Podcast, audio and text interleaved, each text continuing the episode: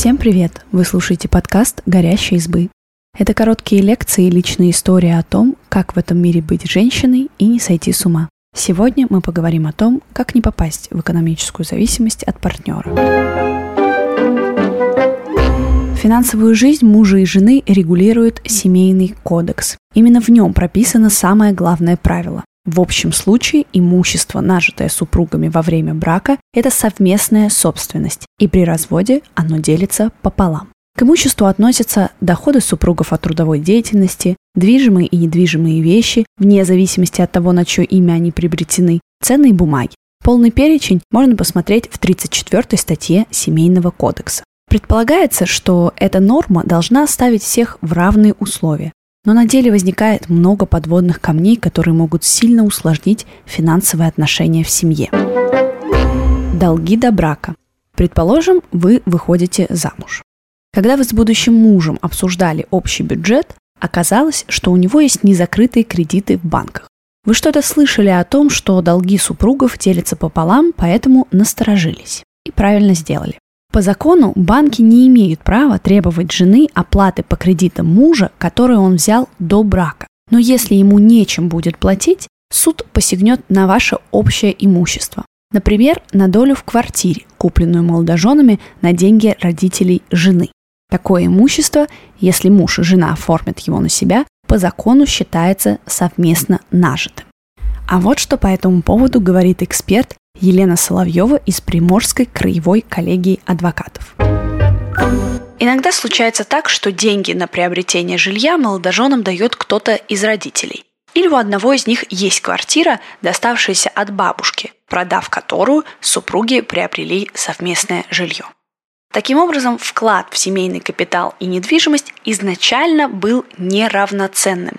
Но приобретаемая по договору купли-продажи квартира автоматически становится собственностью обоих супругов, так как все приобретенное по возмездным сделкам является общей собственностью супругов.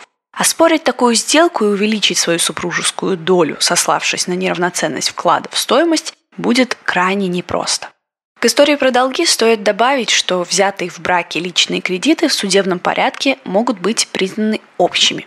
Даже если муж оформляет их на себя, ответственность возлагается на обоих. На этот пункт стоит обратить особенное внимание, если у будущего супруга есть игровая или наркотическая зависимость. Потребительские кредиты являются личными, если не доказано обратное. Так звучит закон. Но в судебной практике они в большинстве случаев признаются общими, так как все эти потребительские кредиты, как правило, берутся для того, чтобы купить что-то в семью. К примеру, вы взяли банковский заем и купили холодильник или транспортное средство. Для суда это машина, которая находится в семейном пользовании. Можно даже ничего не покупать, а просто взять средства и их потратить. Всегда есть риск, что суд признает эти денежные средства потраченными на нужды семьи. Потому что если вы находитесь в брачных отношениях, это значит, что вы ведете общее хозяйство. Отпуск по уходу за ребенком. В России мужчинам официально разрешено уходить в отпуск по уходу за ребенком на тех же условиях, что и женщинам. Но пользуются этой возможностью чуть больше 2% отцов. Готов ли муж сидеть с ребенком, если это будет объективно выгоднее? Например, если его зарплата выше и она белая. Если женщина получает серую зарплату, выплаты в отпуске по уходу за ребенком будут очень низкими, до 40% среднего заработка в месяц, пока ему не исполнится полтора года. С официальной зарплатой на уровне прожиточного минимума после родов женщина фактически останется на содержании у мужа. Будет ли он оплачивать детское питание и подгузники? Скорее всего, да. Но готов ли он тратиться на лечебные массажи для молодой мамы на ее хобби и на все то, что делало ее счастливее, когда у нее был очень хороший свой доход. Не всегда. Разный подход к ведению бюджета. Допустим, вы договорились вести совместный бюджет, складывать все доходы в общую копилку. Но на каких условиях вы сможете тратить эти деньги? На чьей карточке они будут храниться? Сколько денег можно потратить на себя, а сколько оставить нетронутыми?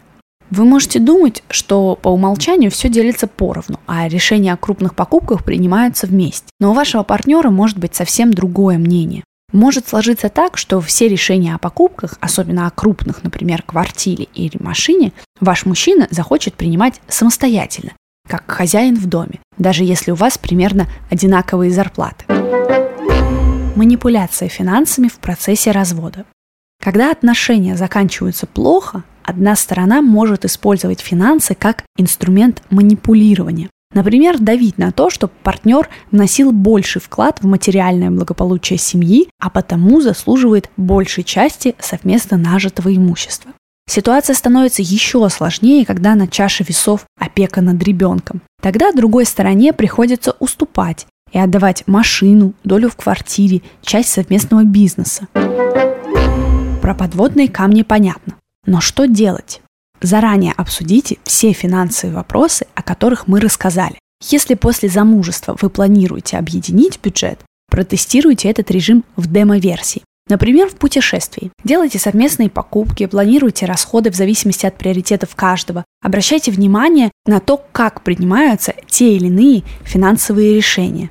А лучше всего заключите брачный договор, в котором будут прописаны все нюансы вашей финансовой семейной жизни. Так вы сможете обезопасить себя не только на словах, но и на деле.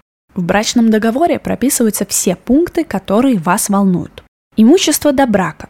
Например, что будет с деньгами, которые жена вложила в автомобиль до замужества, если потом супруги вместе решили купить машину классом выше. Будущее имущество.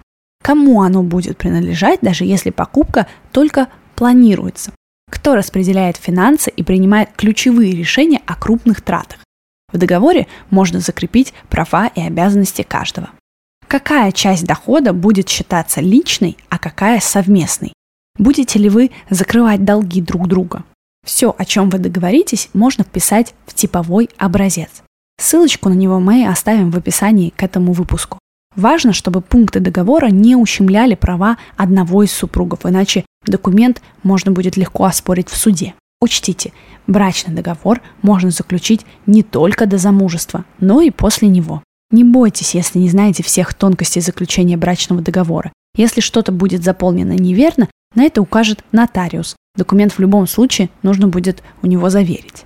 Обсуждать финансовые вопросы в паре не стыдно. Чем больше вещей вы проговорите до брака, тем меньше неожиданностей, очень часто неприятных, вы получите после замужества. Помните, ваши деньги – ваше дело. Большое спасибо, что послушали этот выпуск. Автор текста Наташа Ладутика. Подписывайтесь на наш подкаст. Следующий выпуск через неделю. И обязательно пишите в комментариях о своих впечатлениях и обязательно делитесь подкастом с друзьями. Пока! thank you